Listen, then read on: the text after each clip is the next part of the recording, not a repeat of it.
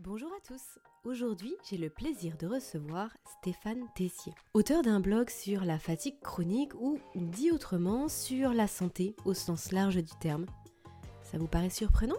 Hmm, Pas tant que ça.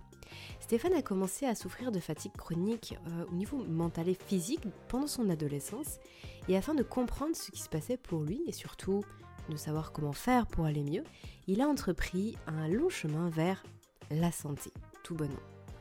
Comment être en bonne santé, comment se sentir plus alerte intellectuellement, comment se sentir plus reposé physiquement.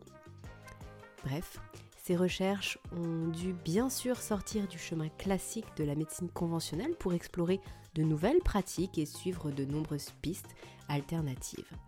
L'amélioration de son sommeil en fait bien évidemment partie. Son parcours est très riche d'expériences et c'est justement ce qu'il partage à travers son blog et au fil de ses vidéos YouTube.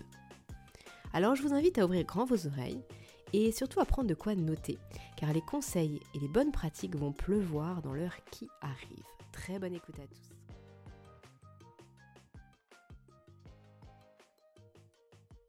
Bonjour Stéphane, euh, mer merci d'avoir accepté mon invitation sur le podcast aujourd'hui.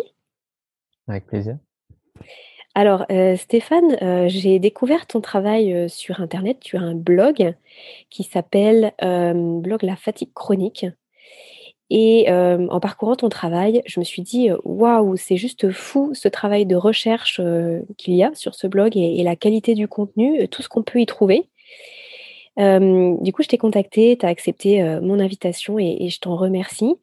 Avant de rentrer dans le vif du sujet, de parler sommeil, de parler insomnie, de parler surtout de des solutions aussi, qu'on peut avoir pour améliorer son sommeil, est-ce que tu peux te présenter nous dire, ce que tu fais, ce qui t'a amené à créer ce blog et ce que tu y partages? Bah, alors, en fait, tout a commencé, quand je l'ai réalisé, alors je sais même plus à quel âge c'était exactement, quand j'ai réalisé que, mon cerveau ne fonctionnait pas, heu, à 100% que j'avais une espèce de, heu, fatigue latente et notamment des problèmes de au niveau de la mémoire et de la concentration. Heu, j'avais, voilà, des petits moments de répit où je fonctionnais bien, mais la plupart du temps, j'avais vraiment ces problèmes et donc, ayant un père en plus, qui est médecin, donc je lui demande de l'aide. Il m'oriente, vers un certain nombre de ses collègues et le problème, c'est que, ces médecins-là, hem, avec leur approche assez traditionnelle, ils vont, heu, faire un examen, hem, du sang, heu, peut-être, heu, palper à droite à gauche et puis ils vont principalement chercher du côté de l'anxiété. Puis une fois qu'ils ont fait le tour de, heu, ce qu'ils savent faire, bah, finalement, ils disent: «Bon, bah, voilà, tu vas prendre de la vitamine C» ou voilà, «Tu as peut-être une mononucléose» et heu et finalement, on n'a pas du tout trouvé quel était le cœur du problème et je reste avec mon problème. Et je me balade comme ça de médecin en médecin. Et heu, je me souviens encore très bien, une fois, il m'a dit, hem: «Alors là, je vais t'envoyer chez un spécialiste de chez les spécialistes et le chef des internes et tout, tu vas voir, il est super». Donc j'arrive avec plein d'espoir. Et puis, hem, heu, on passe les les 3/4 de la séance avec des questions du style, heu: «Alors, heu, tu as des frères et sœurs? Alors, tu as des amis? Heu, qu'est-ce que tu aimes faire dans la vie?» donc très clairement hyper orienté, heu, dépression parce qu'en plus j'étais adolescent. Heu, donc là, tu tu te sens vraiment, bouleversé parce que tu te dis, «Le mec, il allait enfin me me guérir». En fait, pas du tout, il cherche juste à voir si je suis déprimé et moi, je savais très bien au fond de moi que, j'étais pas déprimé. J'avais des amis, j'avais un groupe de musique, c'était tout tout bien, tout ce qui et donc heu, hyper déçu, heu, de se balader de médecin en médecin, heu, qui trouve rien, heu et de cette déception est née finalement, heu, l'envie de trouver moi-même, heu, qu'est-ce qui pourrait cloche clocher chez moi. Et donc à partir de là, je commence à regarder, beaucoup de vidéos, je lis beaucoup d'articles, je lis des livres. Et de fil en aiguille, je me retrouve à lire même carrément des publications scientifiques. Et et puis avec le temps, je commence à accumuler beaucoup de de, de connaissances et ces connaissances, bah, je me dis, heu: «Pourquoi pas finalement les, heu, les archiver et faire, heu, quelque chose de sympa, les partager, heu, via mon blog?» qui s'appelle donc le le blog Fatigue Chronique et heu et donc voilà, tous tous les articles et les vidéos que j'ai pu faire, heu, sont nés de ce sentiment de frustration, et d'un mouvement qui existe aujourd'hui très fortement sur Internet, je suis loin d'être le seul, de vouloir chercher un peu par nous-mêmes et, et voilà, d'expérimenter. Oui, c'est ça, c'est qu'en plus, du coup, toi, tout ce que tu partages, c'est parce que tu as expérimenté. Et ça, c'est important de le dire, c'est-à-dire que tu, euh, tu partages en connaissance de cause euh, pour, euh, pour j'ai l'impression, pratiquement la totalité de ton contenu. et comme ça, mmh tu peux dire aussi ce que ça t'a apporté. tu peux aussi parfois donner les bémols ou les choses, les points de vigilance.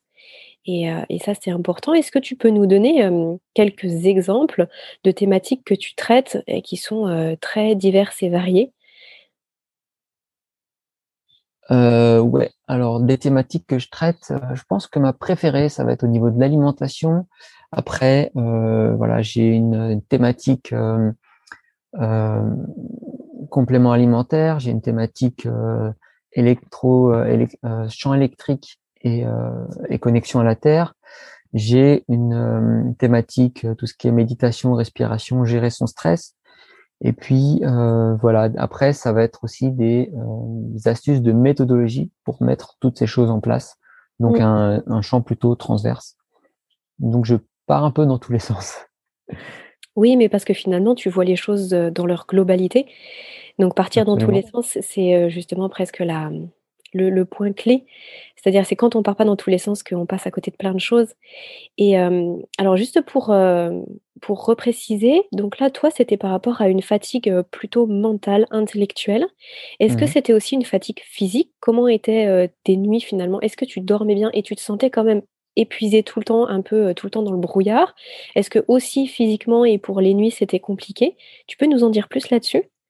Alors, on a, on a beaucoup euh, investigué euh, de côté de mon sommeil, puisque j'ai fait, euh, j'ai passé avec mon père trois polysomnographies qui n'ont rien donné. On cherchait notamment l'apnée du sommeil, il n'y avait rien là-dessus.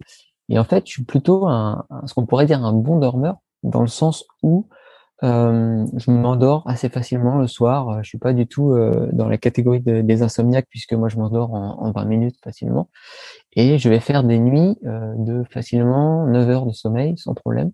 Le problème, c'est par contre que la qualité du sommeil, on ne sait pas vraiment comment elle est et qu'après mes 9 heures de sommeil, bah, je me me réveille pas en pétant la forme. Je me réveille plutôt, voilà, il faut que je, que je sorte du lit. Alors d'un matin à l'autre, ça peut varier mais euh, voilà, j'ai toujours euh, la fatigue et elle commence dès le matin. Alors qu'on va préciser quand même 9 heures de sommeil pour un adulte, c'est euh, c'est plus que ce qui est donné pour une moyenne, qui est de 8 heures. Mais en mmh tout cas, c'est bien, ça fait des, c'est des, des, bonnes nuits, effectivement. On se dit, après 9 heures de sommeil, on, doit péter la forme. Donc là, effectivement, tu te disais, il y a, y a, quelque chose qui ne va pas, et c'est pour ça que tu as, exploré toutes les pistes. Mmh dans toute ton exploration, comme tu le dis, tu as, été un peu partout. Et c'est ce que tu partages sur ton blog. Et comme tu le disais, effectivement, tu as fait des vidéos. Tu fais des vidéos, d'ailleurs, on peut te mmh retrouver sur YouTube. Mmh je mettrai les liens dans la description de ton blog, bien sûr, et de ta chaîne, puisque dans les vidéos, tu parles voilà, face caméra et tu expliques les choses de façon très simple. Ce sont des vidéos qui sont en plus assez courtes, faciles d'accès. Donc, ça, parfois, quand on n'a pas le temps de lire des, articles de, de blog, ça peut être sympa aussi. Et donc, du mmh coup, dans, toute ton investigation, si on se concentre sur la partie sommeil, quel serait le premier conseil, le premier sujet que tu souhaiterais nous partager ici? Le premier conseil que tu pourrais donner aux auditeurs qui nous écoutent pour prendre soin de, du, sommeil, en, en tant que au niveau de la quantité et de la qualité? Premier conseil, je pense que le premier conseil que je donnerais, ce serait d'éviter les écrans le soir. Là, moi, je note une très très claire différence entre euh, les soirs où je regarde euh, un petit film ou, un petit, épisode de série et les soirs où euh, je, au contraire, je vais plutôt lire. la différence est très nette. Et ça fait partie de ces choses qu'on sait, qu'on a déjà entendues et que pourtant on va pas faire parce que on va se dire ah non mais ce soir je le mérite mon petit film, j'ai bien travaillé et tout. Euh, pour le, améliorer le sommeil, on verra ça un autre jour. Euh, et du coup, on, repousse et on fait pas ces choses qu'on sait. Et euh, j'inviterais vraiment à appliquer ce genre de petits conseils tout simples qu'on lit partout sur Internet, mais qu'on ne fait pas. Et en plus, là, tu parles uniquement de la télévision. Or, on sait que la télévision, finalement, c'est entre guillemets le moins pire euh, des écrans, si je peux m'exprimer ainsi, euh, puisque quand on est devant sa tablette ou devant son ordinateur, euh, la, lumière est encore plus proche de nous, encore ah, plus vive avec les spectres bleus. Donc, finalement, si la télé a un impact, on peut imaginer les conséquences avec un écran qui est, qui est ouvert ou en plus on travaille parfois jusqu'à 23h, 23h30. Ok, donc ouais, premier point, et en plus un point qui, euh, qui paraît pas si compliqué que ça euh, à faire. Et pourtant, quand on discute avec, euh, avec nos proches ou avec nos amis, etc., on se rend compte que leur demander de couper les écrans deux heures avant de se coucher, ça peut paraître tout un challenge. Qu'est-ce que tu fais, toi? Tu, parles, de la lecture, mais voilà, c'est ça. Qu'est-ce que, qu'est-ce que tu fais, toi, quand tu regardes pas la télé, justement, à part eh la ben, lecture? Eh ben, euh, soit je discute avec ma, ma compagne, euh, soit euh, c'est une c'est une bonne question, soit euh, non, moi en général je, je, fais surtout de la lecture. Ouais, ou alors euh, si j'ai des, des petits euh, des petits bricolages qui restent ou des petites choses, mais c'est c'est vrai que c'est pas toujours facile de, quand on a l'habitude de regarder la, la, télé ou les écrans tous les soirs, de se retrouver face avec soi-même. Mais des fois, euh, je fais rien. Je suis là et puis je vais juste méditer un petit peu ou juste euh, euh, travailler justement sur l'art de ne rien faire ou, euh, ou écrire un petit quelque chose sur un. Mais mais j'ai appris à, enfin j'ai pas appris, mais j'ai réussi à tricher pour ceux qui qui peuvent vraiment vraiment pas se passer des écrans. Moi, de temps en temps, j'arrive à tricher. j'ai acheté des, des lunettes euh, qui filtre la lumière bleue. Mmh Alors au début, j'en ai acheté qui, qui filtrait la, lumière bleue à 10% ou 20%. Et en fait, finalement, là, j'ai acheté euh, récemment des lunettes qui filtrent la lumière bleue à 100%. Donc c'est vraiment des lunettes euh, avec des verres orange. Et, et donc tu es complètement dans ta bulle orange. Et même en regardant un petit peu les écrans, la télé ou le téléphone, je m'endors quand même beaucoup mieux que si j'avais pas ces lunettes-là. Donc ça permet quand même de euh, filtrer et de bien résister à la lumière bleue tout en faisant des écrans. Donc c'est mieux de pas faire d'écran, mais pour ceux qui qui arrivent vraiment pas, euh, ça peut être une bonne une bonne alternative. Oui, parce que du coup, toi, ça avait un impact sur ton endormissement. Alors, malgré le fait que tu sois un bon dormeur, tu sentais que ça repoussait quand même ton heure d'endormissement quand tu étais devant les écrans. Voilà, au lieu de m'endormir euh, au bout de 20 minutes, je vais m'endormir au bout d'une heure, une heure et demie, quoi. D'accord. Et du coup, ce serait pas, envisageable d'utiliser ces lunettes, tout le temps finalement et de rester sur les écrans tout le temps le soir, s'il n'y a pas d'impact? Tu as quand même noté une nuance ou alors vraiment tu penses que ça ça remplace à 100 Enfin ça Je pense que ces lunettes sont vraiment pas mal. Alors faut trouver, il y en a des plus ou moins bien, mais celles que j'ai trouvées, sont vraiment pas mal et et et bon je pense que oui, en effet, on, pourrait peut-être euh, l'utiliser comme alternative complète. Après, moi, j'aime bien euh, essayer d'améliorer mon hygiène de vie et me dire que voilà, est-ce que euh, est-ce que ce serait pas mieux pour moi quand même de diminuer les écrans et de faire autre chose? Est-ce qu'on part pas un peu notre temps Donc voilà, c'est une, une, question un peu plus profonde. Après, sur le simple effet par rapport au sommeil, je pense que ces lunettes pourraient être une bonne solution. Ouais. Ouais et je trouve que c'est très intéressant justement ce que tu soulèves parce que, parfois on peut avec des artifices, essayer de réduire un petit peu l'impact, négatif que peut avoir, bah, là en l'occurrence on parle des écrans sur nous.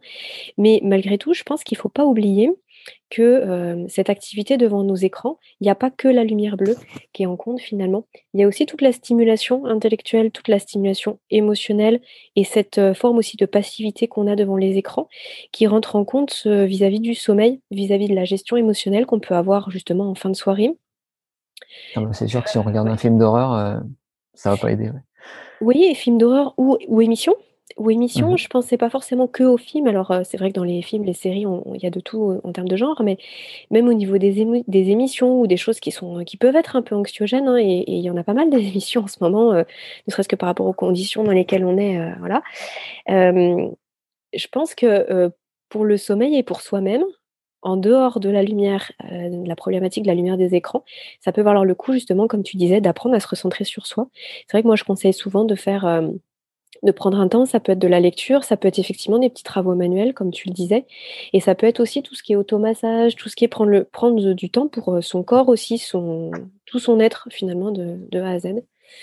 Donc, Une des choses qu'on fait avec ma, ma compagne, tu, tu as parlé d'automassage, ça me faisait penser à ça, c'est euh, tous les soirs de pleine lune, on, s'était dit que, et puis on, le, fait, que tous les soirs de pleine lune, on interdit euh, non seulement les écrans, mais en plus euh, la lumière euh, électrique. Et du coup, on fait une soirée à la bougie.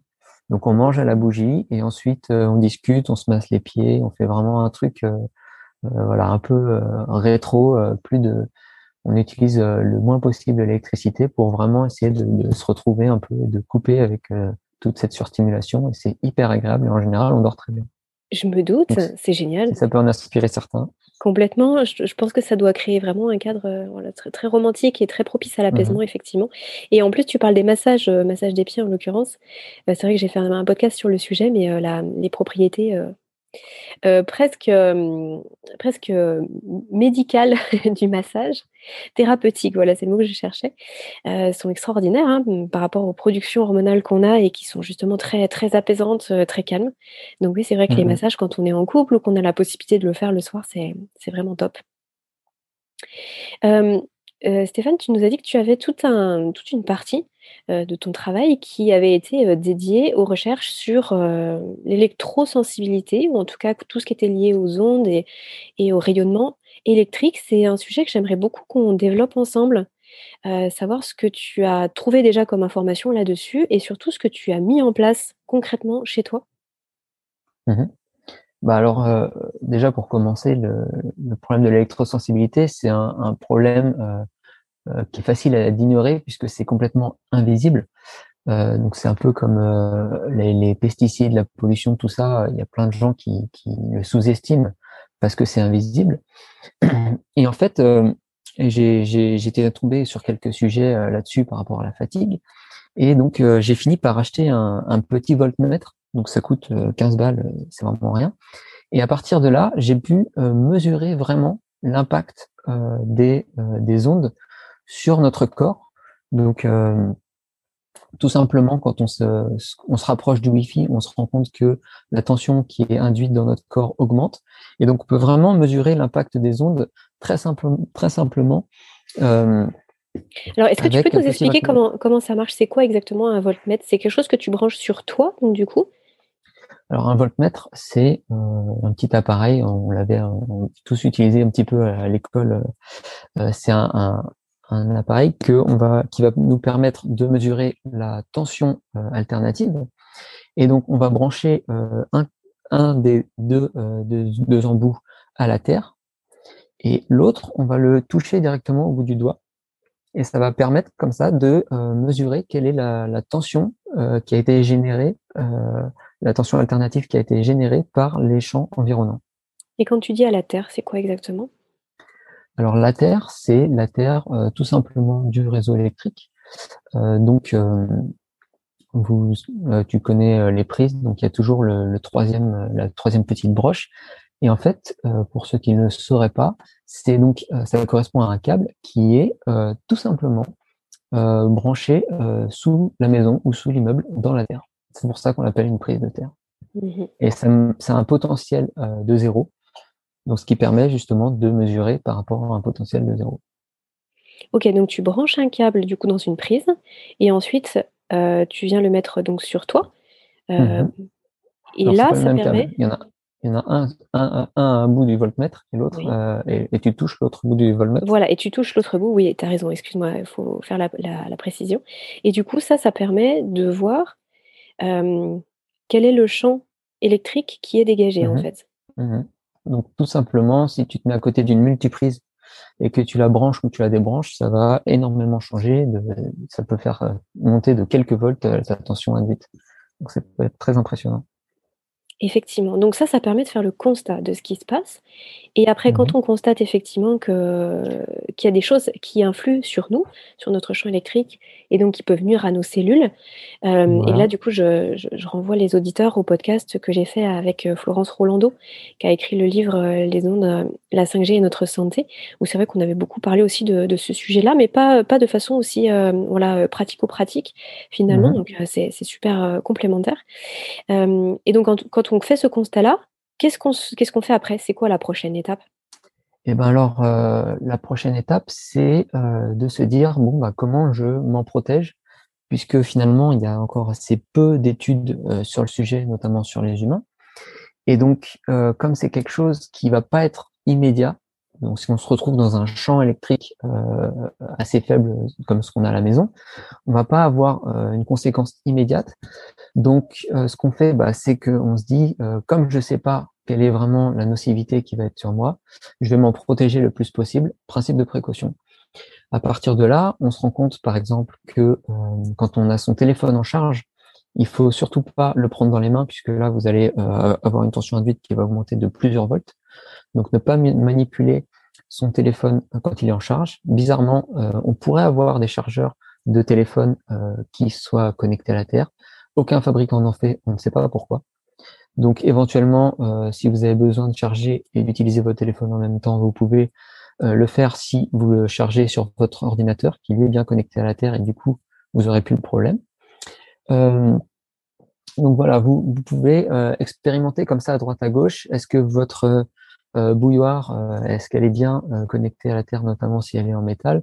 Tous vos appareils, vous pouvez commencer à les tester et moi, je suis même allé encore plus loin puisque j'ai commencé à à regarder, heu, quel est l'impact des, heu, courants électriques qui vont être dans le mur, heu, notamment lorsque l'on dort.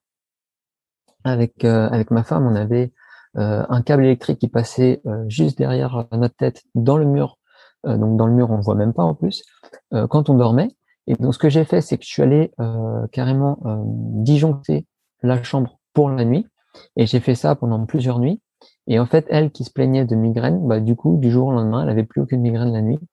Donc clairement là, le lien de cause à effet entre les ondes du câble électrique et ses migraines, a été établi et le problème a été réglé. Et Donc c'est vraiment alors du coup, énormément comment vous avez fait le comment vous avez fait pour régler ce ce problème-là? Parce que j'ai cru, heu, comprendre que le fait de faire de disjoncter toutes les nuits, c'était pas bon.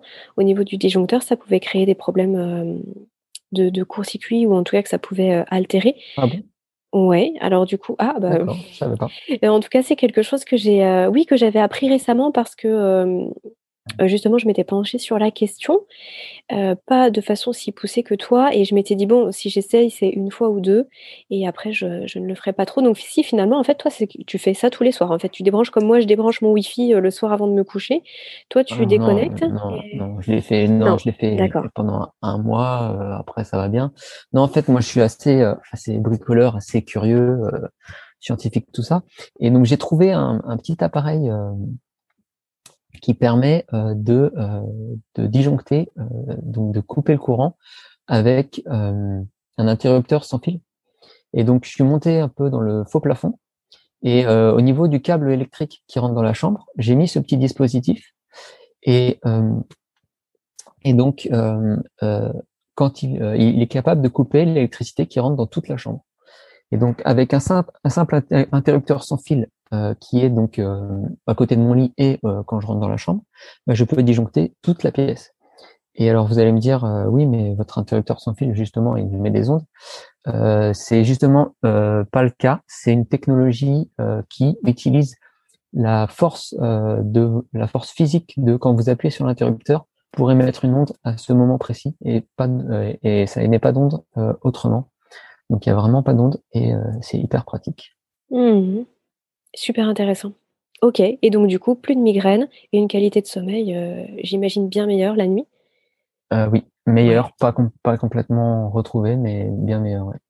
En tout cas, heu, pour ta compagne, du coup, Ah ouais, j'imagine que ça a dû être un soulagement, énorme parce que se Mmh mh. réveiller avec un mal de tête tous les matins, c'est et ça. puis et puis surtout qu'en plus, le mal de tête n'est que le reflet d'un enfin de de, d'une souffrance du corps. Là, en l'occurrence, c'est bah, un mal le corps qui, s'exprime. Après, soit on, soit on l'écoute, soit on prend du doliprane.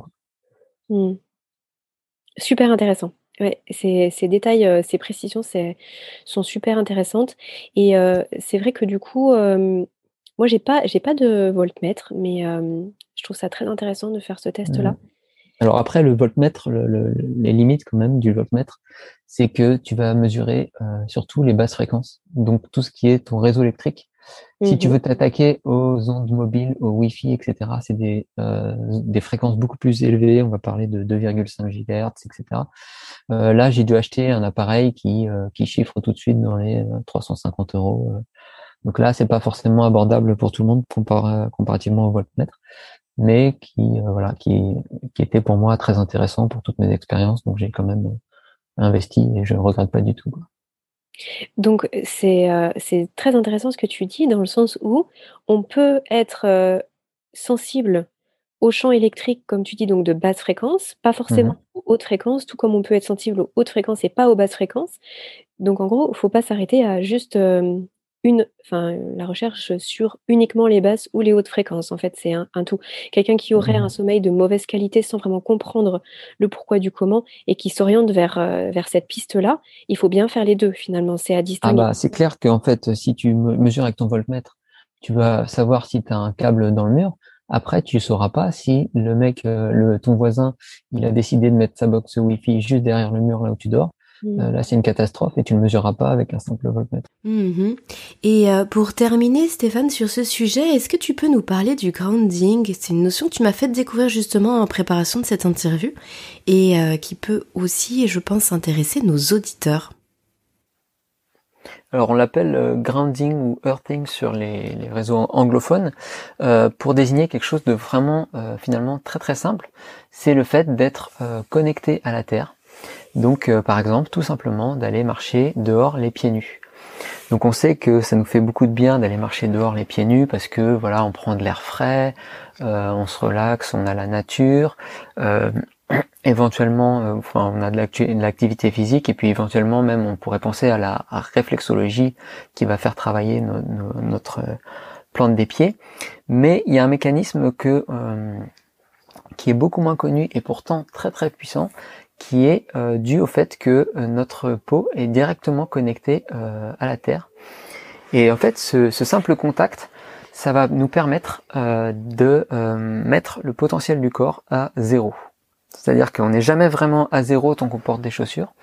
Et euh, donc c'est un phénomène, euh, tout comme euh, les, phénomènes électriques dont on a parlé précédemment, qui peut se mesurer très facilement avec un voltmètre.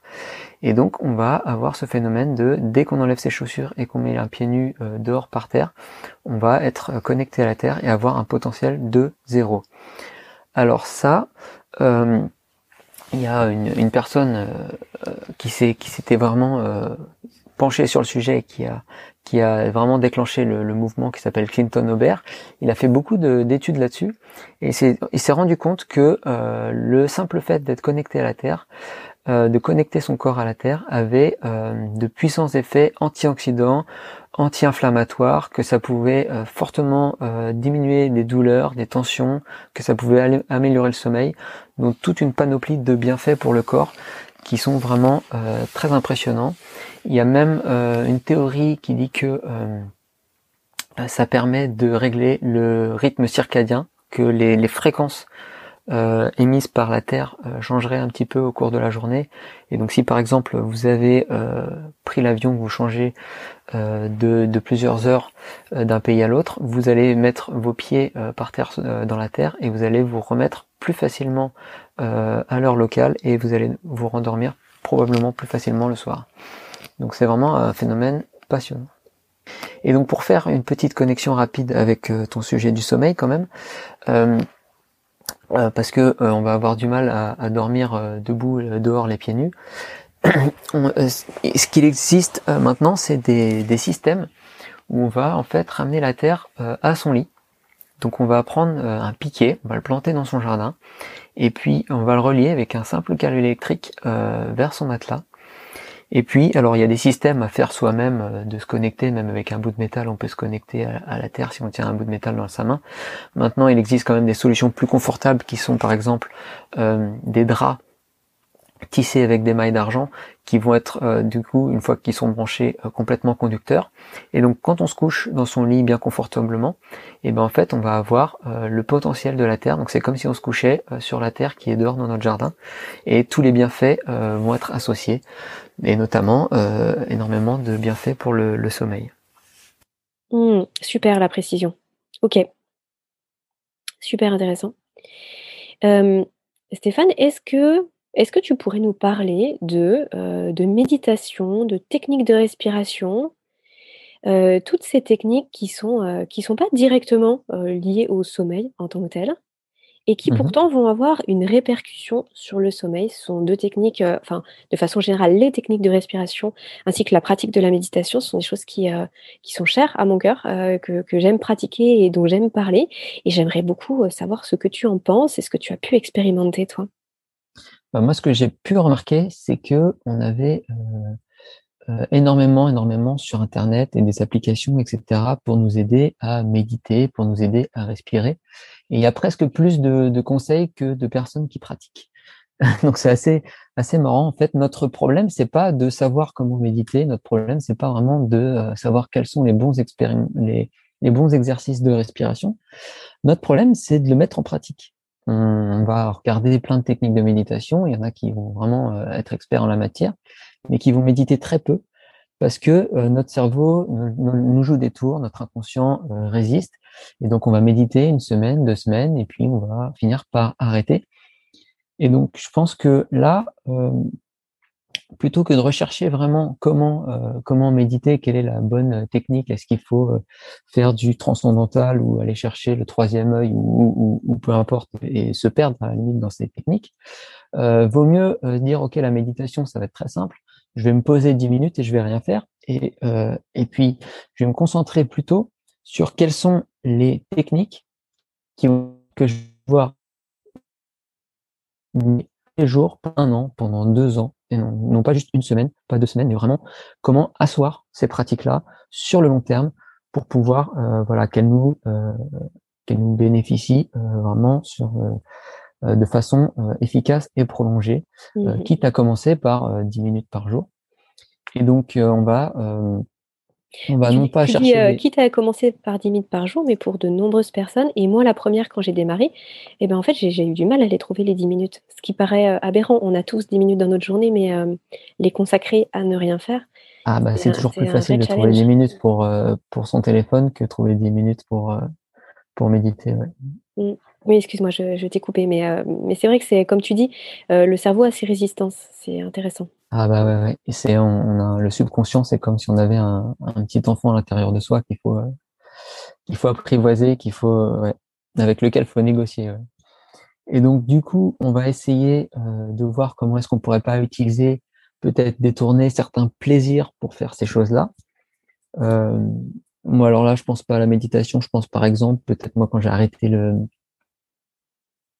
le sucre euh, dans l'alimentation, euh, euh, de trouver d'autres plaisirs dans des, des, fruits et des légumes euh, qu'on n'avait pas l'habitude de manger. Donc peut-être utiliser les plaisirs.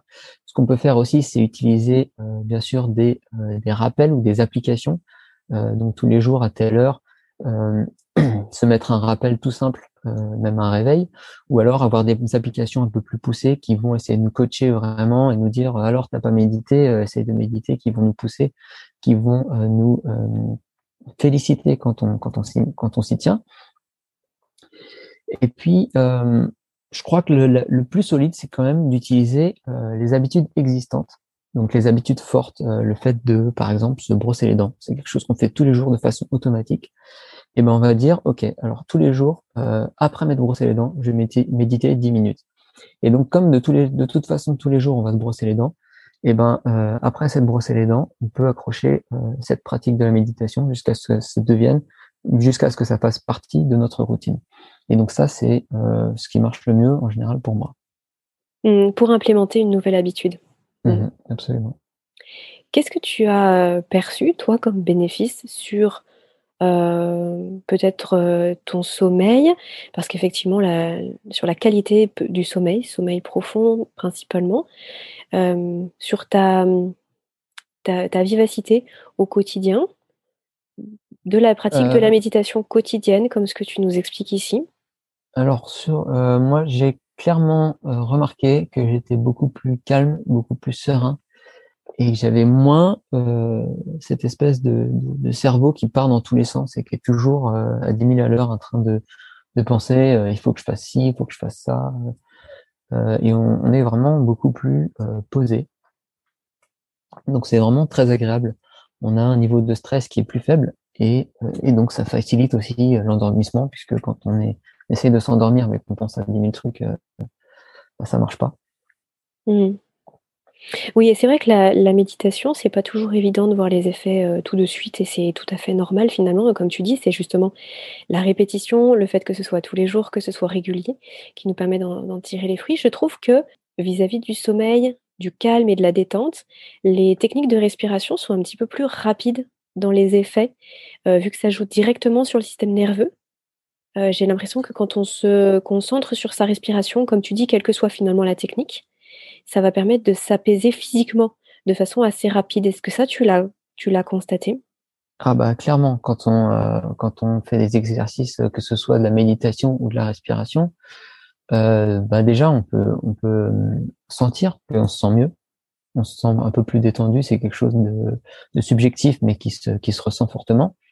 Et puis, les, les, on sent même que parfois son battement du cœur ou sa respiration est plus, est plus lente que le corps euh, voilà arrive à, à, se, à se relâcher et c'est quelque chose qu'on qu'on ressent et qu'on peut même s'amuser à mesurer je pense euh, si on mesure ces, battements du cœur on peut voir peut-être euh, euh, descendre de quelques points donc oui clairement clairement ça c'est alors ce serait encore plus intéressant si on avait des, des IRM pour aller voir ce qui se passe dans notre cerveau mais déjà au, au, au, niveau physique il se passe énormément de choses ouais.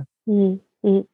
Et c'est vrai que moi, les, les fois où il m'arrive de me réveiller la nuit pour X ou Y raison, ou même si c'est, heu heu, voilà, heu, une stimulus, pardon, extérieur et que je dois me rendormir, heu, je ne passe jamais à côté de 5 minutes de respiration. Enfin, je trouve que c'est, assez magique la sensation que ça fait sur le corps. Mmh. Mmh Je suis bien d'accord. Heu, justement, en parlant de détente et d'angoisse, en préparant cet échange, tu m'as parlé d'une astuce que tu partages et j'aimerais bien que tu nous la partages ici parce que j'ai trouvé que c'était super génial. Je n'avais jamais entendu parler de cette astuce pour justement gérer, par exemple, une crise d'angoisse qui arrive et c'est vrai que les crises d'angoisse, bah, justement, au cœur de la nuit, quand on se réveille, qu'on peine à se rendormir, on peut se sentir envahi par cette angoisse de la nuit, du réveil surtout qui va arriver. Heu, quelle heure il est? Combien de temps il me reste avant le réveil? Et cetera et ça, c'est très dur à gérer et parfois, la respiration en tant que telle, heu, ne suffit pas.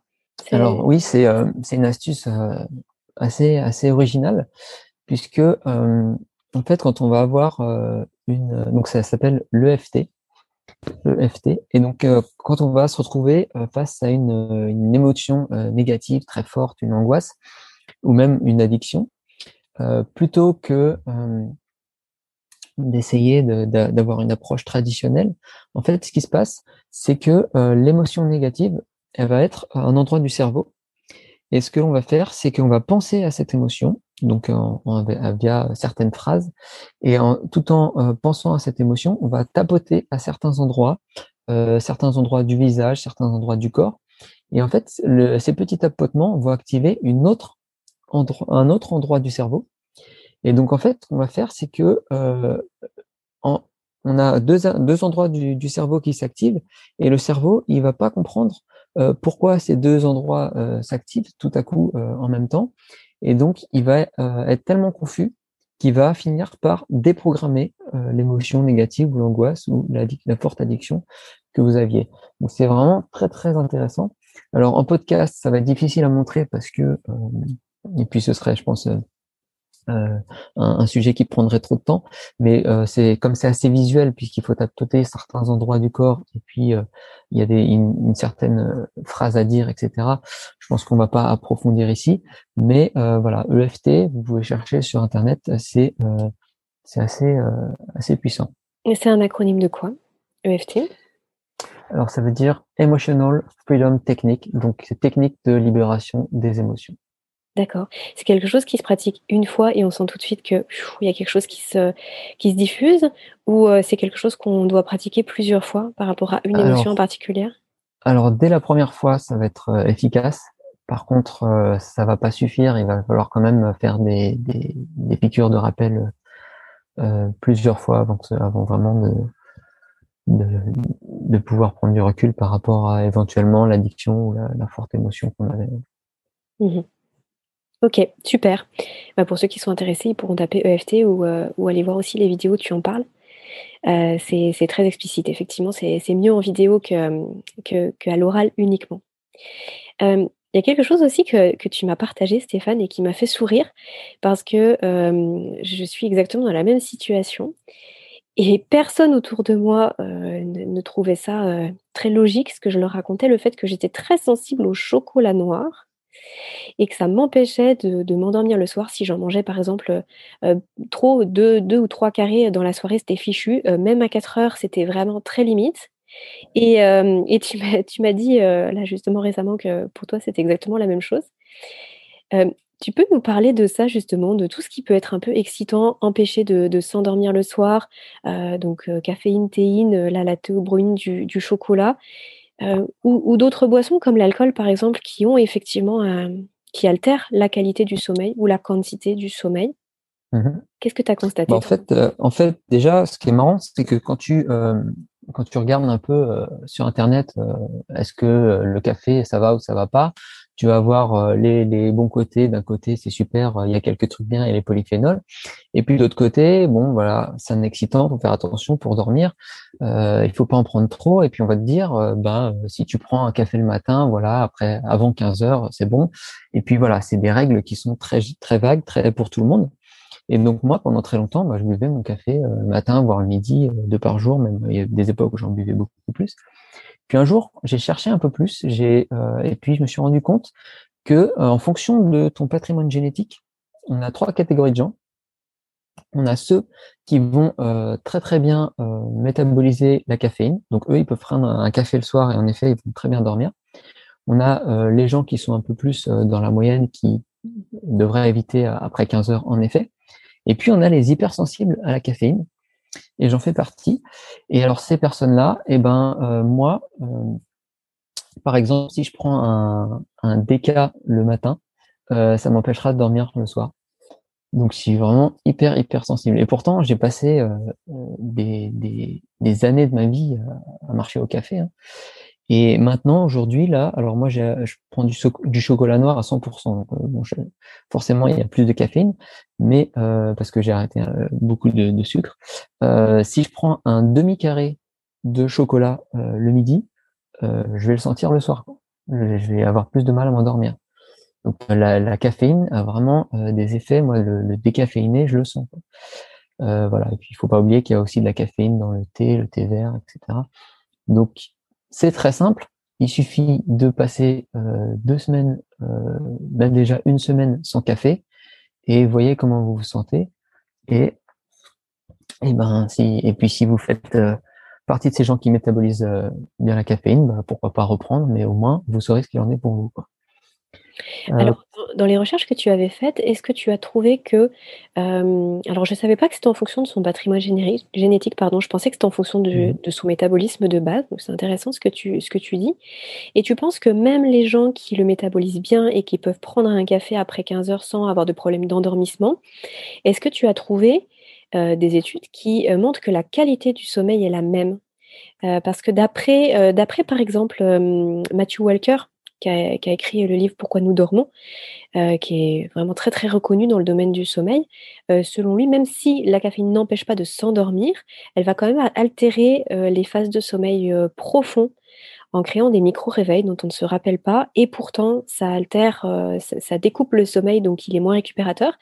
Est-ce que ça, tu l'as vu, tu l'as trouvé, tu as, as pu le, pas, le constater sur des... Alors non, je n'ai pas, pas trouvé directement d'études là-dessus, ni pu le constater. Après, c'est vrai que la demi-vie de la caféine, je crois que c'est 5h30.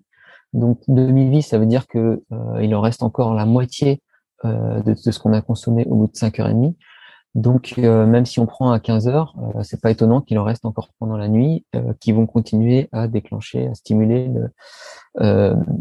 l'éveil et donc perturber le sommeil. Ce serait assez logique. Après, j'ai pas trouvé vraiment d'études sur le, sur, le sujet. Mmh, d'accord. Ok, bon, c'était juste une, une, petite parenthèse. Mmh ok. Euh, et c'est vrai que là, du coup, ça, ça, nous permet de faire le pont par rapport à, à l'alcool, qui, pour le coup, à l'inverse du café, est complètement euh, sédatif. Donc, on a mmh tendance à s'endormir facilement, mais pour le coup, il se passe plein de choses pendant notre sommeil quand on a consommé de l'alcool le soir. Bah, ouais, euh, alors l'alcool, il est à la fois sédatif et excitant. C'est-à-dire qu'en fonction de la dose, en fonction des personnes, vous allez soit vous endormir, soit être euh, hyper excité. Euh, mais moi, oui, c'est que euh, avec un, un, seul verre d'alcool, un verre de bière ou un verre de vin, même des fois un demi, je vais m'endormir beaucoup plus facilement. Donc on se dit super, on dort mieux pour les gens qui n'arrivent pas à dormir. Sauf que bah, la qualité du sommeil est en effet altérée. Et puis moi en plus, alors je sais, je l'avais lu, je sais plus où, mais je suis pas le seul. Euh, il y a un effet euh, qui fait que euh, quand on s'endort avec un peu d'alcool, on se réveille vers les 3 heures, euh, 2-3 heures du matin, des fois 4 heures, ça dépend à quelle heure on s'est endormi. Et puis pendant une heure ou deux, on va être réveillé. Et après, je me rendors et ça perturbe énormément mon sommeil. Donc, euh, l'alcool, moi, j'ai pu le, constater. ça, ça perturbe beaucoup. Oui, parce que toi, du coup, de base, tu n'es pas sujet au réveil nocturne. Euh, là, tout ce, qui, tout ce qui a pu altérer ton sommeil jusque-là, alors qu'en plus tu étais plutôt bon dormeur, euh, c'était plutôt sur l'endormissement, sur tout ce que tu nous as partagé là, donc le café, les écrans, etc. Et donc pas sujet au réveil nocturne. Et avec l'alcool, si. D'accord. Bah ouais, Même avec un verre de vin. Mmh. Ouais, c'est le côté vicieux de la chose, puisqu'on se dit, euh, bon, bah, de toute façon, ça va, j'ai bien dormi, et puis on, on, compte un peu la, quantité de sommeil et on s'adresse pas toujours à la qualité de sommeil qui est très très difficile à, quantifier. Et donc du coup, euh, donc ça, ouais, ça agit euh, mmh par derrière. Mmh. Et je crois d'ailleurs, euh, je suis en train de réfléchir, la, la, cigarette est pour le coup un excitant aussi la cigarette est un excitant, mais je ne saurais pas dire jusqu'à quelle heure, pour les personnes qui sont fumeuses, je ne saurais pas dire jusqu'à quelle heure, la dernière cigarette, elle, elle perturbe le sommeil. Je ne sais pas si tu as déjà fait des recherches là-dessus? Non? Non? Non, en tant que non-fumeur, c'est pas vraiment un sujet qui me qui me passionne. Après, le, la cigarette, c'est aussi assez ambivalent puisque euh, certes, il y a des il y a des phénomènes qui vont exciter, mais euh, pour beaucoup de gens, le fait de euh, fumer, c'est comme faire un exercice de respiration qui va aussi les calmer. Donc, on a un peu cette, cette ambivalence de ça me calme et ça m'excite à la fois. Ça dépend des personnes, ça dépend de l'état d'esprit peut-être. Et puis peut-être de la quantité aussi. Et, aussi euh, de, de ceux qu'on fume, puisque par exemple le cannabis, pour le coup, va avoir un effet euh, complètement similaire à, à l'alcool, à savoir que ça facilite l'endormissement. Et pourtant, ça vient perturber la qualité du sommeil et surtout, ça vient euh, réduire, voire pour certaines personnes supprimer, les phases de sommeil paradoxales qui sont mmh, mmh, mmh. extrêmement importantes pour la gestion des émotions, la, la, façon dont on va relationner aux autres. Et du coup, on, se, on, on, est beaucoup plus stressé et moins apte à gérer nos émotions le lendemain. Donc, on va consommer plus de cannabis pour nous aider à nous calmer. Et, et le pied dans le cercle vicieux, il est, il est mis très, très facilement. Et on croit à dormir, donc on ne remet pas en, cause le sommeil, alors que la qualité n'est pas rendez-vous. Et d'ailleurs, c'est vrai aussi pour le sucre. Là, tu nous as dit à plusieurs reprises avoir euh, réduit ou presque arrêté la consommation de mmh sucre. Euh, c'est vrai aussi pour ça quand on consomme du sucre, qu'il y a des grignotages, par exemple, le soir en fin, en fin de soirée, pardon, ou des, des repas, euh, des dîners qui sont soit tardifs, soit vraiment beaucoup trop glucidiques, comme des gros plats de pâtes mmh, mmh, avec un dessert, par exemple c'est assez catastrophique pour le sommeil dans le sens où il est de moins bonne qualité et pourtant on ne s'en rend pas compte et on ne remet pas ça en cause. Tu l'as constaté, toi? C'est vrai en plus, ouais. Tu, l'as constaté du coup à titre personnel? Qu'est-ce qui a fait que tu as voulu réduire, arrêter le sucre? C'était euh, en lien avec ton sommeil, en lien avec... Euh non, c'était plutôt en lien avec euh, l'hygiène de vie parce que c'est quelque chose que tu retrouves partout. Mmh. alors, il faut quand même nuancer. je n'ai pas arrêté le, toutes les formes de sucre. Hein. si c'est des des fruits. Je mange beaucoup de fruits, surtout en ce moment, en ce moment, qui contiennent plein de sucre naturel. Mais j'ai évité tout ce qui est sucre raffiné, industriel, puisque voilà, il n'y a pas les nutriments qui vont avec, les, les vitamines. Tu as raison de le préciser, effectivement. Dans ma tête, c'est évident, mais tu as mille fois raison de le mmh préciser. Oui, tout ce qui est sucre raffiné. Mmh. Donc voilà, c'est plus parce que niveau santé, c'est pas pas vraiment top quoi. Mais le sommeil, je, je t'avoue que l'impact du sucre et du sommeil, euh, moi, je, je, sais que le, un, bon repas, c'est un côté sédatif. Euh, et que...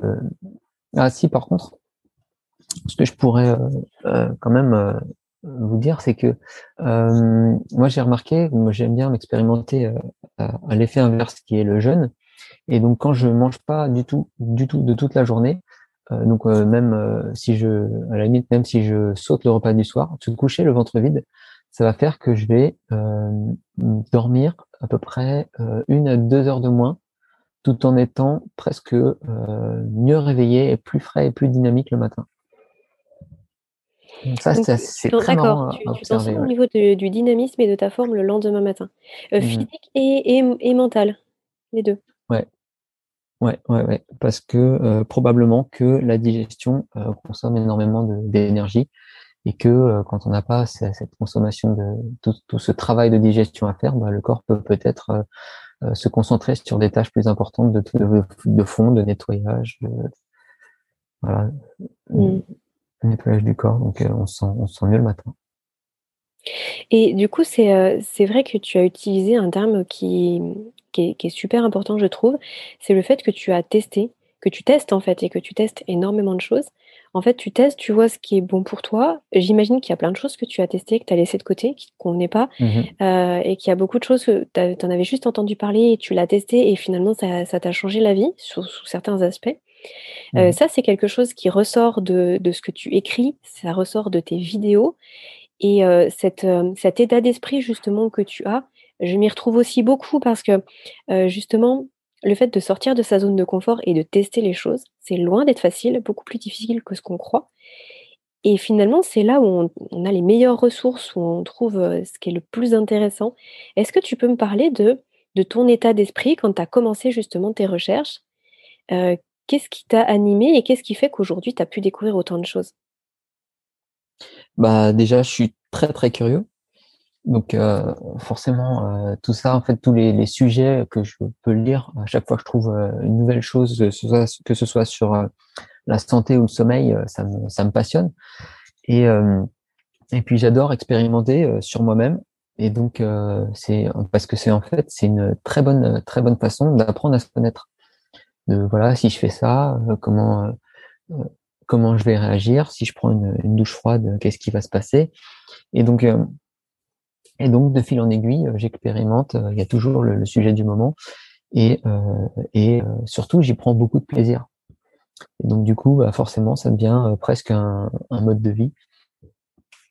Et, et donc, on, on, se retrouve euh, voilà, de fil en aiguille, avoir une super, une super hygiène de vie, à savoir ce qui marche pour soi, ce qui marche pas pour ce qui marche pas et qu'on met de côté en effet.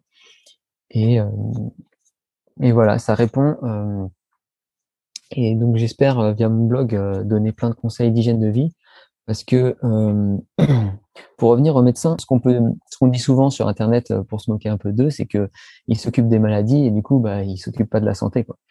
Mmh. Et donc oui, bah, et c'est vrai que toi, de, de part en plus, comme tu le disais, ton père qui est médecin, mmh ça aurait été très facile finalement de d'uniquement attendre une aide de l'extérieur et tu aurais pu suivre un parcours finalement d'être un petit peu entraîné d'un spécialiste à un autre et puis, et puis finalement d'attendre que, que, ça vienne comme une pilule magique, hein, justement. Bah, c'est ce que j'ai fait au, début, hein, c'était vraiment d'avoir toute confiance dans le milieu médical.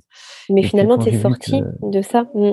Ah ouais, quand j'ai vu que ça marchait pas et que c'était de déception en déception, euh, je me suis même retrouvé à, Sainte-Anne à remplir un questionnaire euh, pour savoir si j'étais dépressif, euh, alors que bon, j'ai trouvé que j'étais pas du tout dépressif. c'est très frustrant. Donc, et puis le, le problème, c'est que la France, en particulier, mais c'est maintenant un peu une vérité partout, c'est que on nous apprend, on nous apprend vraiment, le système nous apprend à aller chez le médecin et à ce que le problème soit réglé tout de suite via un médicament. On va jamais le, le, le médecin euh, va pas vous prescrire euh, d'aller, euh, je sais pas, méditer et de manger euh, plus de fruits et légumes. Euh, le médecin, pour justifier son, son chèque, il va vous donner systématiquement des pilules pour régler votre problème au plus vite. Si en plus votre problème il va être réglé trop longtemps et ça va prendre trop de temps si c'est quelque chose qui demande des efforts et du temps, bah, qu'est-ce qu'on va faire? On va aller voir un autre médecin qui, lui, peut-être a une autre pilule magique. Et donc, il faut vraiment sortir de cet état d'esprit qu'on nous a enseigné euh, pour apprendre à euh, sortir de sa zone de confort et, vraiment aller redynamiser, restimuler son corps et euh, essayer finalement non pas de trouver cette pilule magique, mais de laisser euh, le temps au corps et les moyens au corps de se guérir tout seul. Donc c'est vraiment une approche complètement opposée euh, c'est une approche, c'est une approche qui est effectivement complètement opposée. Et pour le coup, je pense que euh, les deux sont complémentaires à partir du moment où justement on prend assez de recul, parce que ça reste quand même intéressant de pouvoir euh, passer des tests du sommeil comme tu l'as fait. En l'occurrence pour toi, il n'y a pas eu d'apnée du sommeil qui a été diagnostiquée ou pas de syndrome des jambes sans repos, des choses comme ça. Mais ça peut mmh être quand même intéressant de passer ce genre d'examen et de savoir ce qu'il en est, des choses qu'on ne peut pas forcément se détecter soi-même. ça peut être intéressant aussi de d'avoir un suivi avec le corps médical pour, euh, ah, pour des choses qui nous dépassent. Mais pour le coup, mais je pour le coup, en train de dire que euh, il faut pas aller voir son médecin, surtout pas sinon non, non, mais complètement, avoir des problèmes. Euh, complètement, mais j'entends bien, mais justement, c'était pour euh, c'était pour préciser parce que je, je pense euh, tout à fait qu'on est sur la même longueur d'onde là-dessus, mais c'est pour préciser que justement, c'est pas parce que on fait une démarche avec des médecins qui, qui peut être tout à fait indispensable et essentielle qu'il faut pas faire de démarche ailleurs. Et, et ce que tu dis, c'est vrai, c'est-à-dire qu'on est dans un état d'esprit où en gros, on a un souci, le premier truc qu'on fait, c'est qu'on appelle son médecin, on va le voir, on attend la solution et puis ça s'arrête là. Alors qu'en fait, finalement, le chemin médical, on va dire euh, conventionnel, moi je l'estime comme une voie. Et, et, euh, et, en parallèle, on a plein de choses à faire. Et justement, toi, tu en es euh, la preuve vivante. moi aussi, vraiment par rapport à la thématique du, du, sommeil pur et dur, où on a fait chacun notre chemin en parallèle et en fait on a découvert un univers, on a découvert énormément de choses. Et si on s'arrête uniquement à la voie purement conventionnelle, et, c'est vrai que j'ai une petite anecdote là par rapport à ce que tu disais où les médecins ils, sont quand même dans un état d'esprit de, prescription. Parce que j'avais j'ai des soucis au, genou et euh, je voulais aller plus loin justement savoir euh, ce qu'avait mon genou, donc passer un, examen. Et en fait, quand je vais voir mon médecin pour avoir, pour pouvoir aller plus loin dans les examens, passer un, IRM notamment, le médecin me dit bah, je vais vous prescrire des anti-inflammatoires. Je lui dis mais je n'ai pas de douleur. Je, sais qu'il y a un souci quand je fais de l'activité physique, mais j'ai pas mal, j'ai pas besoin d'anti-inflammatoires. Euh, mmh. il, a, il a lourdement insisté en me disant que je devais prendre ce traitement-là. Il m'a fait l'ordonnance pour que je prenne les anti-inflammatoires que je n'ai pas pris. Mais euh, j'ai trouvé que c'était le monde à l'envers, c'est-à-dire qu'en fait, je ne venais pas pour des douleurs et je n'avais pas besoin de ces anti-inflammatoires. Et finalement, je suis repartie avec mon ordonnance. Donc après, bien sûr, tous les médecins ne fonctionnent pas de la même façon, mais je pense qu'il faut quand même se méfier du, du trop de prescription, et tu le dis très bien. Et pour le coup, à l'inverse, parfois, je pense aussi que c'est compliqué d'être à la place du médecin, dans le sens où les gens viennent avec euh, l'envie d'avoir une solution immédiate, tout de suite maintenant. Il y a une pression très forte au niveau de la médecine. Et en fait, euh, mm. en fait, le problème, c'est que les médecins euh, ne s'autorisent pas à, à, dire à leurs patients, je ne sais pas ce que vous avez. Et donc du coup, plutôt que de dire je ne sais pas, ils vont dire ah, apprenez ce petit truc, euh, un truc euh, voilà un peu inoffensif, mais ils vont quand même faire une petite prescription. Et puis faites attention à votre stress, et puis ça va passer. Mais ils vont, et voilà, ils vont jamais euh, avouer de but en blanc. bon, bah, je suis désolé, mais là, je sais pas ce que vous avez. Et donc voilà, il y a toujours une prescription à la clé. Et puis voilà. Surtout pour des, surtout pour des sujets comme là le sommeil ou la fatigue de façon générale, qui peuvent d'une certaine manière être assez subjectifs et en plus dont on, dont on sait peu, hein, parce que même ce qu'on sait sur le sommeil aujourd'hui, on sait qu'on en est qu'au balbutiement avec ah bah tout ce qu'on découvre sur le cerveau, donc finalement on, sait peu choses, et du coup par rapport à ça, les médecins sont, souvent démunis, et, je trouve que tu, le dis très justement, ils ne s'autorisent pas forcément à, dire, euh, bon on va continuer à chercher parce que là je ne sais pas. Mm. Et puis, euh, et puis même s'ils ils savent et qu'ils vous donnent euh, le bon médicament, finalement, vous restez dépendant de ces médicaments, alors que en cherchant du côté de toutes les alternatives, ben on va s'armer d'outils qui vont nous rendre plus autonomes et plus peut-être plus résistants à la fatigue, plus résistants à la maladie. Et donc voilà, on progresse vraiment, on s'enrichit plutôt que d'être dépendant d'un système de médicaments et euh, d'ailleurs, euh, c'est une question que je ne t'ai pas posée, euh, mais là, ça s'y prête. Est-ce que toi, tu en as pris des médicaments pour ça? Et si oui, lesquels? Et comment ça s'est passé? Parce que du coup, moi, je sais que pour mes insomnies, j'ai pris, beaucoup de médicaments et j'en suis revenue et je sais que pour le coup, là, par rapport à mon, ma vivacité, intellectuelle, mentale, cognitive, tout ce que tu veux, ça m'avait énormément impacté. Euh, alors que finalement sur mon sommeil, ça, ne résolvait, ça, ne résolvait, pas du tout le problème. Euh, toi aussi, est-ce que tu as été dans ce, dans ce chemin-là au début? Alors, n'étant pas insomniaque, euh, j'ai pas tellement besoin. Non, pas forcément pour le sommeil, hein, j'entends bien, mais je voulais dire par rapport à hum, des choses qui peuvent, qui peuvent mmh stimuler, qui peuvent faire fonctionner le cerveau différemment par rapport toi à cette, ce, brouillard que tu pouvais ressentir? Ouais, ouais, bah j'ai alors pas, pas vraiment du côté de la médecine médicaments, mais du côté de, des compléments alimentaires, ouais. Ouais, tout ce qui est euh, vitamine C, magnésium, j'avais essayé le, le ginkgo biloba et des trucs à droite à gauche comme ça.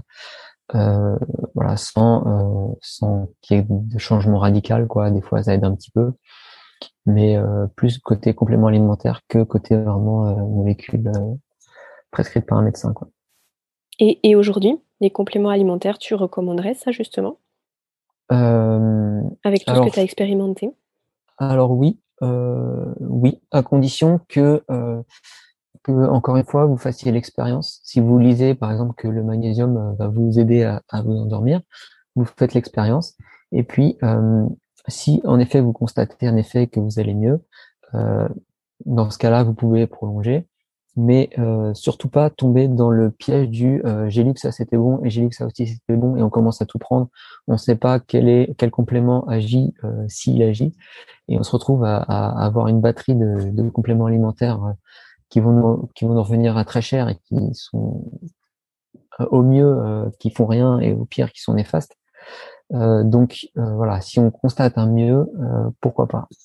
Mais il faut faire ça avec voilà, beaucoup de recul et, et d'expérimentation. Mmh mmh. Bah, du coup, ça, je trouve que ça pourrait tout à fait être un joli mot de la fin. Faire les choses avec recul, avec expérimentation. et puis pas prendre ce qui fonctionne pour le voisin pour quelque chose d'acquis pour nous. Bah, c'est clair. Après, au besoin, vous pouvez euh, toujours euh, fouiller un peu dans cette piste en faisant, euh, par exemple, un, test ou en envoyant ses cheveux dans un laboratoire qui va vous dire, voilà, vous avez des carences de ceci, vous avez trop de cela. Et donc là, vous avez vraiment quelque chose d'objectif que vous pouvez essayer, et éventuellement essayer de rééquilibrer de façon plus scientifique que juste un article que vous avez lu mmh. droite à gauche. Quoi. Mmh oui, ou, ou, une prise de sang, hein, une analyse de sang qui permet aussi de révéler des choses. Euh. Alors oui, mais des fois le sang euh, arrive très bien à se rééquilibrer et à cacher les carences, et puis le sang, ça va être vraiment euh, un cliché instantané de ce qui se passe pour vous au moment de la prise de sang, alors que avec une analyse des cheveux, ça va euh, refléter finalement ce que rejette le corps, euh, ce qu'a rejeté le corps pendant les deux trois derniers mois. Et donc on aura vraiment quelque chose de, euh, de plus significatif.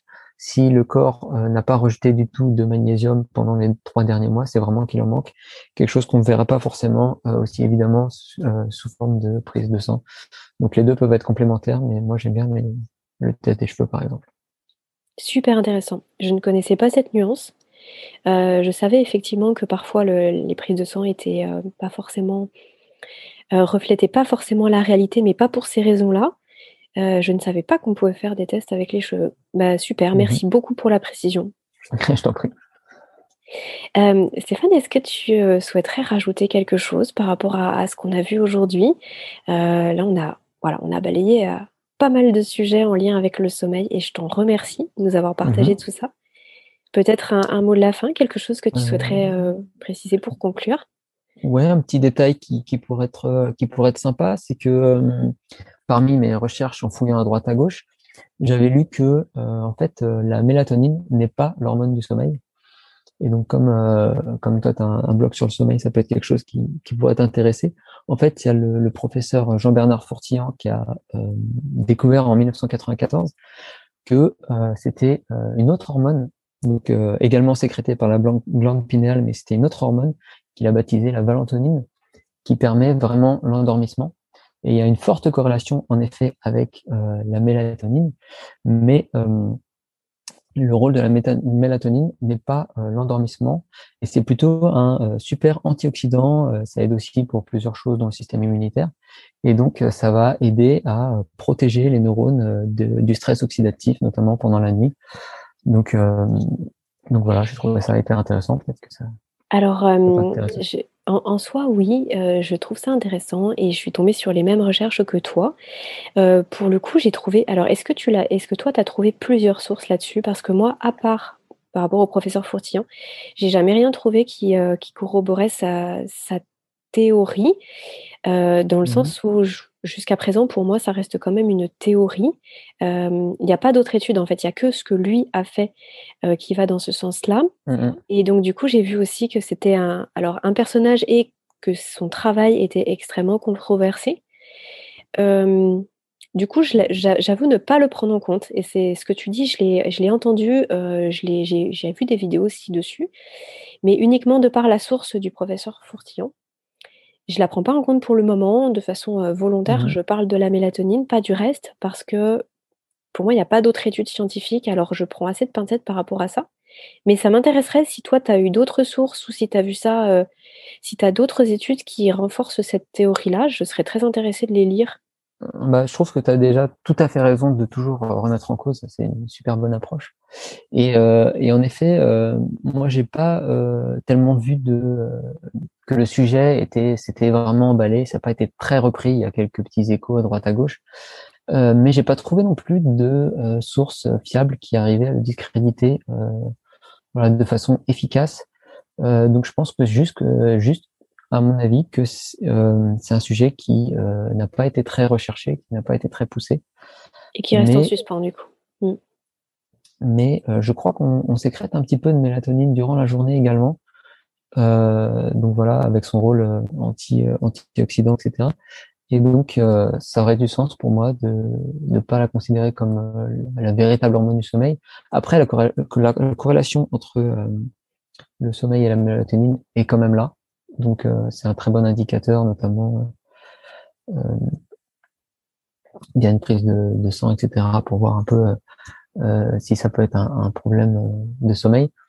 Mais voilà. Mais de toute façon, de, de, façon générale, oui, oui, c'est vrai que ça l'est. Et de façon générale, euh, il y, a, y, a, une petite nuance effectivement à faire sur la mélatonine, où là, pour le coup, il semble avoir, euh, y avoir un, consensus au niveau scientifique.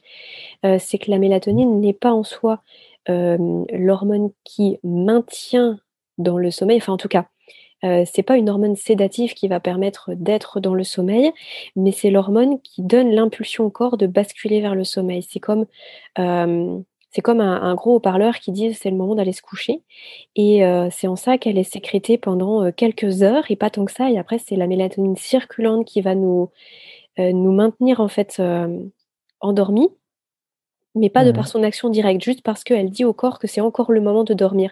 Je ne sais pas si je suis très claire dans cette nuance-là, mais elle ressort dans, dans tous les ouvrages et dans toute la littérature scientifique que j'ai pu lire sur le sujet. Il y a cette petite nuance qui ressort. Donc, Mmh. Peut-être que ça corrobore ce que tu dis et par rapport aux, recherches du, professeur Fourtillon. Peut-être. En tout cas, c'est super intéressant et ça nous rappelle que euh, finalement la, science n'arrête pas d'évoluer et qu'on complètement mmh. qu'on est loin de tout savoir. Ah oui, oui, oui, effectivement. Et, c'est beau justement de voir que ça évolue tout le temps et que dans deux ans, on saura encore bien plus de choses que mmh, maintenant. Et je trouve que ça rend très humble aussi euh, de ne pas asseoir des vérités qui seraient vraies depuis toujours et pour toujours, en tout cas, pas dans ces domaines-là, c'est pas possible, on, en sait trop peu. Et du coup, l'humidité de se remettre en question, de, rechercher euh, bah, sans cesse finalement, et de toujours rester dans la lecture et, dans l'ouverture d'esprit. Et je pense que c'est essentiel. Mmh se remettre en question et remettre en question aussi ce qu'on va lire à droite à gauche. Ouais, complètement. Toujours tout remettre en question en fait. Ouais, et finalement, c'est presque comme ça qu'on est le plus sûr de nous. Bah c'est rigolo. Merci infiniment Stéphane pour, euh, le temps que tu nous as accordé. Je t'en prie. Euh, je suis ravie donc, euh, qu'on ait pu parler de tout ça et que tu aies pu nous partager tous ces points-là liés au sommeil. ce que toi tu as pu découvrir en lien avec la fatigue, donc voilà, un sujet encore plus large, encore plus général. Est-ce que tu peux nous, nous redire et nous donner l'ensemble des réseaux sur lesquels on peut te trouver? donc on a dit le blog, la chaîne YouTube, peut-être que tu as un Instagram aussi? J'ai un Instagram, mais je suis comme je suis pas très fan fan de la plateforme, je l'utilise, vraiment très peu D'accord, et j'ai une page le blog. Facebook aussi. La page Facebook, d'accord. OK, bah, je mettrai tous les liens dans la description et puis, hem, bah, voilà, si les gens veulent creuser et découvrir encore plus ton travail et les articles que tu que tu fais, les vidéos que tu postes, ils n'auront qu'un clic à Mmh faire. Ouais. Merci beaucoup et puis, bah, je te souhaite, une bonne continuation. À très bientôt. Bonne continuation à toi aussi. Bientôt. Voilà, cet épisode touche à sa fin. J'espère qu'il vous a plu et que certaines de ces pistes de réflexion résonnent en vous, en tout cas assez fortement pour creuser, chercher, partager et surtout appliquer. Comme d'habitude, je vous mets tous les liens en description pour découvrir le travail de Stéphane et aller encore plus loin. Merci d'avance à tous ceux qui parmi vous vont me laisser un petit commentaire, vont noter le podcast ou tout simplement le partager. Vous savez que vous pouvez également m'écrire pour échanger sur votre sommeil ou bien euh, tout simplement me retrouver sur Instagram en tapant Aurélie-IHDML. À la semaine prochaine et d'ici là, prenez bien soin de vous.